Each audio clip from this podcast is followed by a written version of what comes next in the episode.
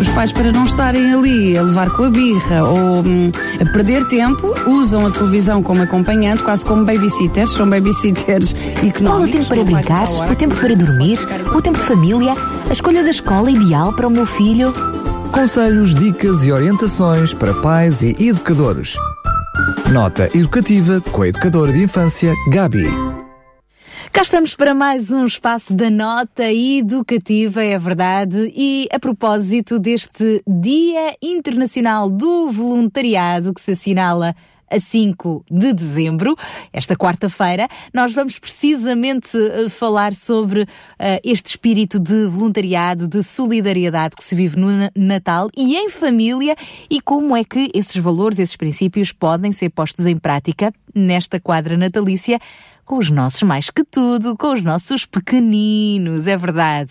Connosco está uma vez mais a Gabi. Olá, Gabi. Olá, olá a todos. Bem-vinda mais uma vez. Obrigada. Nós começámos, e eu lembro os títulos dos, dos programas anteriores para que os nossos ouvintes possam também uh, ouvir de novo, se quiserem, ou se não ouviram, apanharem os conteúdos porque valem a pena, estão disponíveis em podcast no nosso site, em radiorcs.pt. Começámos por falar sobre uh, a hora de brincar, depois foi a hora de dormir, falámos dos limites na educação. A semana passada, já dentro deste espírito de Natal, falámos sobre os presentes de Natal, não é preciso entrar em grandes exageros, as crianças guardam no seu coração mais até experiências, tempo de qualidade que passam com a família do que propriamente uh, as prendas em si, que elas gostam, claro que sim, mas fazê-las também participar participantes na, nas prendas que constroem, que fazem para dar uns aos outros. E hoje vamos falar então sobre o Natal solidário em família. Gabi, o que é que há então em comum entre a criança e este valor tão importante que é a solidariedade? Não é só coisa para adultos? Claro que não é só coisa para adultos e é um valor que deve ser incutido logo desde o início, eh, porque a formação da personalidade da criança começa logo no, nos primeiros tempos de vida, não é? E a solidariedade é um valor, como outros, que nós devemos eh, logo de início, pouco e pouco, pelo exemplo, o adulto, uh, aquilo que o adulto faz é muito tido em conta pela criança, o exemplo, como tu há, há, há bocado bem dizias, um, e ser solidário realmente é um valor que, sendo incutido no coração da criança, sendo incutido nos seus hábitos diários, não será praticado só no Natal, nós temos o hábito de associar o Natal à solidariedade, ou parece que o nosso coração de, de gente crescida fica mais mole na altura do Natal, mas o ser solidário, o fazer fazermos voluntariado, o ajudar o nosso próximo, aquele que nos rodeia, deve ser um valor diário, deve ser uma prática diária. E a criança desde cedo pode começar a fazer isso mesmo na escola, mesmo no jardim de infância, mesmo depois na escola primária, no primeiro ciclo, no, no, no, no, segundo ciclo e por aí fora, até à universidade, deve ser uma prática que realmente deve ser posta em, uh, todos os dias. Porque tu, a partir do momento que tu sabes que ser solidário, que seres voluntarioso para com o teu próximo, uh, faz bem ao outro, não é? E que ao mesmo tempo te faz bem a ti, um, é uma coisa que te vai dar prazer, não é? E que te vai e que vai te, vai te fazer ver mais à frente. É verdade. Uh, nós às vezes não temos a noção das marcas uh, que isso pode deixar na vida uh, de uma criança. Aliás, cada experiência, seja ela positiva ou negativa na vida de uma criança, é um marco na sua vida. e ainda há pouco eu referia, este fim de semana passado, houve, por exemplo, a recolha de, de alimentos para o Banco Alimentares e foi tão bonito ver crianças envolvidas, não é? Crianças que com o simples saco de, de plástico do Banco Alimentar chegam próximo da pessoa a, a pedir para ela contribuir. Uh, Queres-nos também explicar um pouco sobre isso, sobre uh, a importância da solidariedade logo desde a mais tenra idade? Oh, Sara, como eu estava a na, dizer. Na construção da personalidade. Claro que sim, claro que sim, na construção da personalidade, porque o facto da, da criança não estar centrada só nela própria, não é? Sabemos de certeza que será um jovem e que será mais tarde um adulto uh, não egocêntrico, antes pelo contrário, será uma pessoa que terá prazer em dar, que terá prazer em ajudar, terá prazer em apoiar o outro uh, e que infelizmente uh, e cada vez menos nós vamos vendo isso, porque as pessoas estão tão centradas nelas próprias, estão centradas nos seus problemas, estão centradas naquilo que que não corre bem na vida, que por vezes esquecem de olhar para os pequenos pormenores que até correm bem, que até são positivos, esquecem-se de olhar para a pessoa que está ao seu lado. E quando são pequenos gestos, muitas vezes, que fazem a diferença, pequenos gestos gratuitos, muitas vezes não são gestos pagos, não são gestos que nos uh, façam envolver valores financeiros, valores monetários, mas são pequenos gestos gratuitos, como dizer um bom dia, como dar um sorriso logo pela manhã. E nós notamos isso quando recebemos as crianças na escola, se logo de manhã lhe dissermos bom dia, se lhe dermos um sorriso, como é que tu dormiste, estás bem, o dia corre diferente para essa criança. E o mesmo se aplica aos pais. Porque se nós não falarmos muitas vezes aos pais, os pais também não nos falam. Entram na escola, entregam as crianças e não há essa, esse cuidado para com o outro. E nós, ao sermos cuidadosos para quem está à nossa volta, ao termos esse espírito de solidariedade, ao termos esse espírito de, de, de bondade também envolvido, uh, vai fazer disputar muitas outras coisas positivas. E como é que vamos agora pôr tudo isso em prática?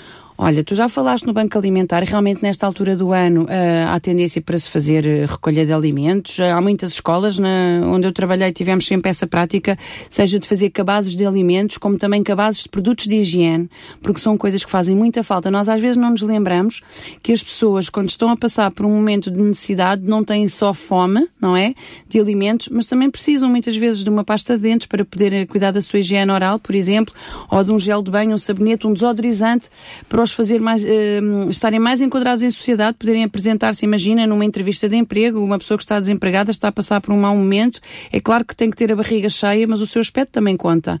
Portanto, o, o, seja na escola, seja entre família, entre amigos, há muitos amigos atualmente que fazem também, reúnem entre eles uh, grupo, uh, fazem grupos e reúnem entre eles objetos ou alimentos, ou como eu estava a dizer agora, produtos de higiene, para depois poderem oferecer a quem mais precisa. Também tens a, a, a recolha de cobertores, que nesta altura também se faz muito para as pessoas sem abrigo. Uh, tens a recolha, por exemplo, de, de hum, roupas mais quentes para o inverno, para podermos dar não só a sem-abrigos, mas a pessoas que vivem institucionalizadas e que precisam um, de ter um agasalho mais forte, porque são roupas que são muito usadas, são muito lavadas e que se gastam muito. Portanto, podemos fazer tudo isso em grande escala, em menor escala, mas podes fazer isso no grupo onde estás incluída, seja na tua família, no grupo de amigos, sejam as crianças na escola. E as pessoas às vezes pensam, ah, isto dá tanto trabalho fazer. Não dá trabalho nenhum fazer. Muitas vezes é de explicar às crianças, olha, temos esta ideia, conhecemos aquela instituição, conhecemos aquela situação, queremos ajudar, vamos todos ajudar, vamos trazer aquilo que temos em casa muitas vezes que já não nos faz falta a nós, ou então vamos pedir aos pais para comprar uma escova de dentes ou para comprar um sabonete. São coisas tão simples, mas que fazem a diferença na vida da outra pessoa. E as crianças aprendendo isso, depois é, é, muito engraçado porque nós temos tido projetos de solidariedade ao longo de todo o ano letivo, por exemplo. Já tivemos anos na escola em que ao longo de todo o ano letivo fazíamos recolha de, alguma, de algum objeto específico, de, dentro de algum tema específico, e as próprias crianças são as primeiras a dizer eu vou trazer isto, eu vou falar com o meu pai, eu vou falar com a minha mãe, eu quero dar isto. Elas dinamizam tudo Dinamizam isso. completamente, completamente, porque lá está, fica incutido no seu espírito, fica incutido na sua prática diária de poder ajudar o outro. Então, sem dúvida que essa é uma boa sugestão também para este Natal. Não é só no Natal, é todo, todas as oportunidades podem ser boas e válidas para isso, mas nesta altura mais do que nunca, por que não fazer então a criança participante e eu diria mesmo protagonista na mobilização uh, em tantas oportunidades que há de campanhas de solidariedade. Para terminar, uma nota final. Olha, Sara, para, ter, para terminar, quero dar aqui uma dica pequenina, simples, mas que eu acho que neste Natal pode vir a fazer a diferença na vida de muitas crianças ou de muitos adolescentes. Uh, falem com os vossos filhos na tentativa de perceber se na sua turma, se na sua sala, se no grupo de amigos há alguém que precise um, tenha mais necessidades de alguma coisa em específico e que vocês sabem que dificilmente neste Natal poderão receber. Nas crianças mais pequenas, como falámos na, no programa anterior, façam uma seleção de um brinquedo que está em condições, de um jogo que está em condições, escolham um colega que sabem que é mais carenciado embrulhem esse presente e ofereçam. De certeza que vão fazer a diferença.